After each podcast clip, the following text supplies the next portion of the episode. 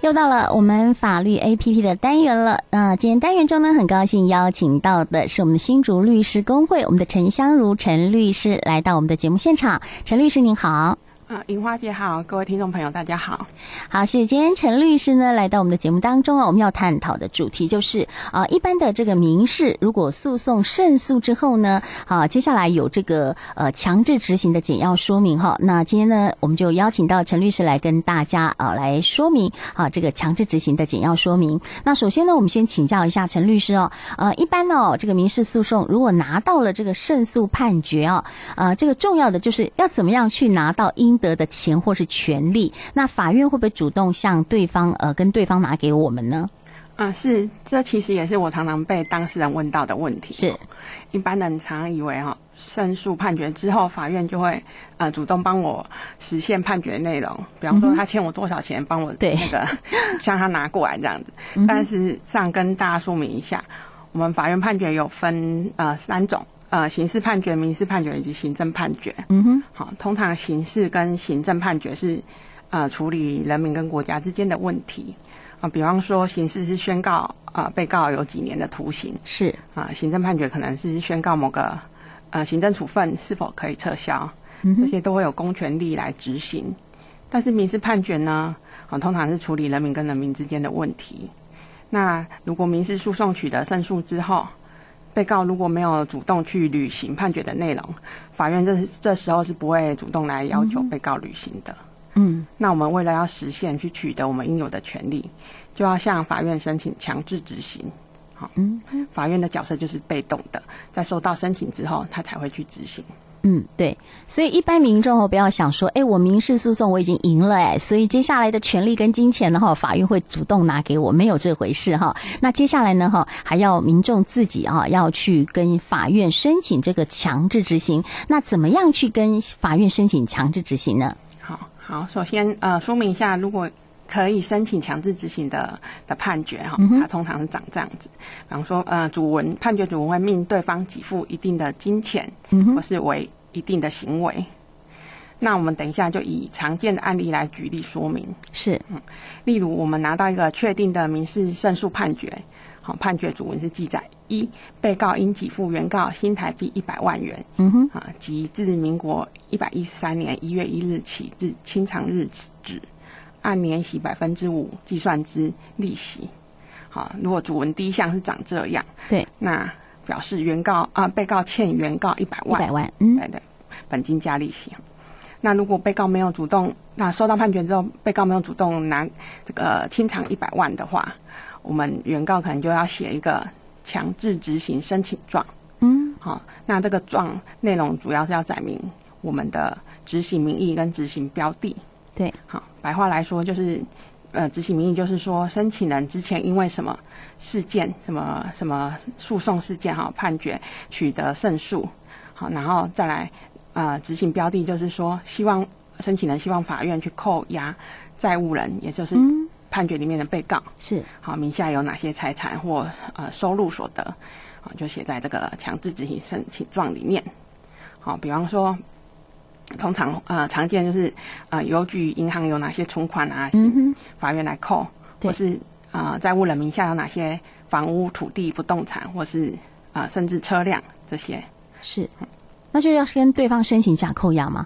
啊、呃、不是假扣押的话是在诉讼进行过程中啊、就要先申请，对啊，可以以免他脱产，是不对是？假就是嗯哼假扣押是暂时的，对，先脱产。 嗯哼，所以，所以我们刚刚说，呃，律师有提到说，我要跟法院申请这个强制执行啊哈，但是呢，呃，一般情况下我也不知道对方到底有多少财产，有多少钱哈，那要怎么样的情况才会知道对方有这些财产？哦，好。首先，如果我们取得胜诉判决跟确定证明书的时候，嗯、我们就可以拿这这两个文件，就是到呃任意地区的国税局或者是地方分局是，去申请查询债务人的财产跟所得清单。嗯、哦，申请的时候就带这个判决书跟确定证明书正本及银本，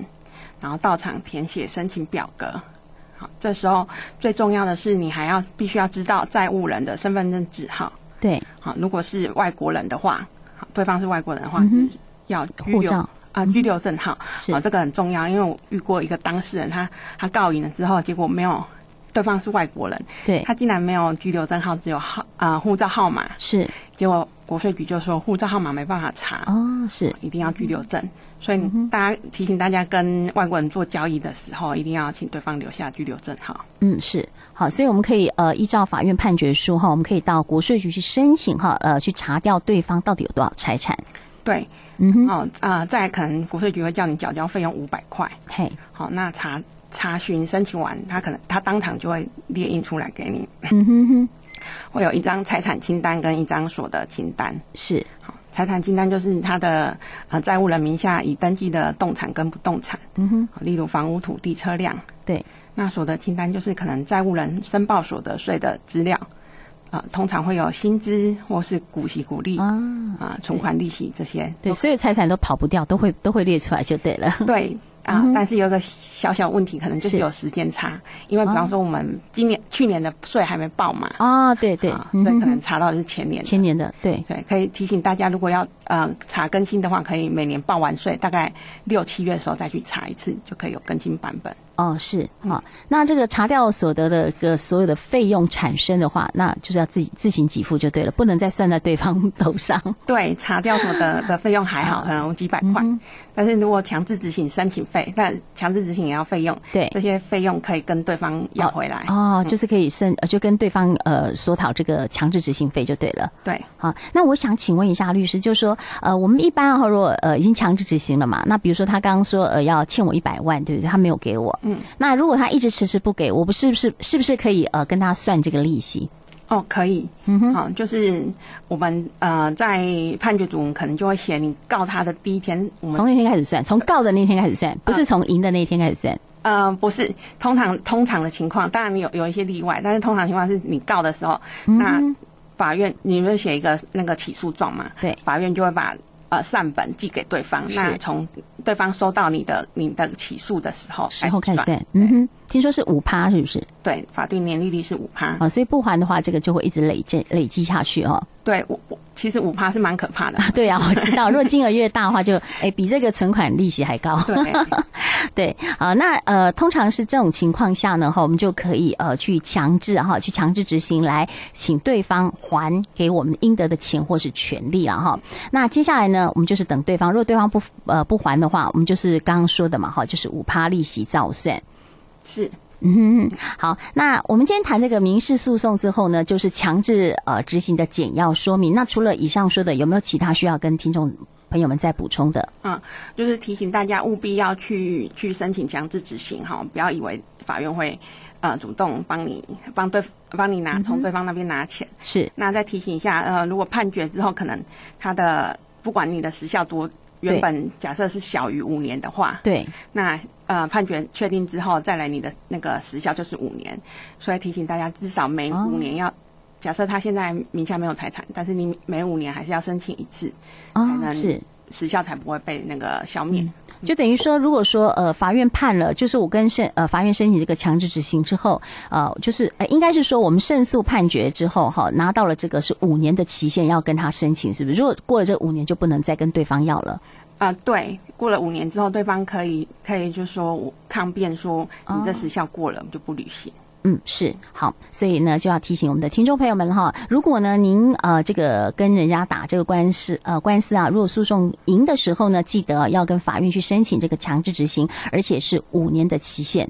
好，那最重要的，刚刚呃律师有提醒啦，就是这个申报所得税嘛，哈，我们去申调的时候呢，一定要每年去更新哈，以免我们查掉是前年的，那结果他明年又有财产了，我们查掉不到。是，嗯对，好，那我们今天非常感谢我们的陈相如陈律师哈，来跟我们谈这个主题，就是强制执行的简要说明。我们再次谢谢我们的陈律师，谢谢您。谢谢。